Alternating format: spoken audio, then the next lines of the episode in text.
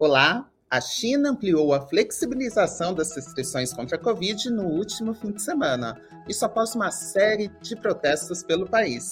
E a população comemorou o relaxamento da quarentena depois da remoção de cabines de testes em Pequim e liberação de exigências de resultados para passageiros que viajam entre cidades chinesas.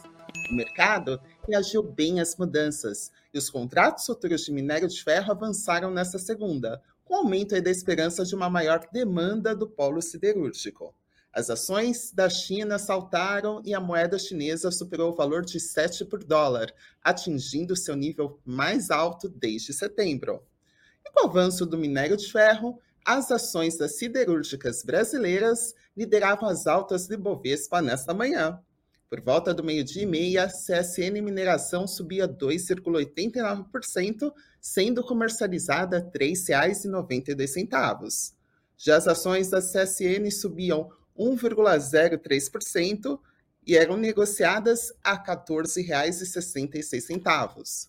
Já as ações da Vale tiveram uma alta de 0,90% no horário e eram comercializadas a R$ 87,58 cada uma.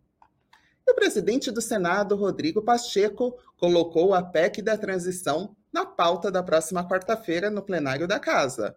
Isso apesar da proposta ainda tramitar na Comissão de Constituição e Justiça do Senado. Lembrando que a PEC da transição busca criar uma exceção à regra do teto de gastos, para garantir pagamento de benefícios prometidos pelo futuro governo, como ampliação do Bolsa Família e outras promessas da campanha de Lula, como salário, acima, salário mínimo acima da inflação. E, de acordo com o texto, 198 bilhões de reais ficarão fora do teto de gastos pelo prazo de quatro anos sendo que a proposta pode sofrer alterações durante a sua tramitação.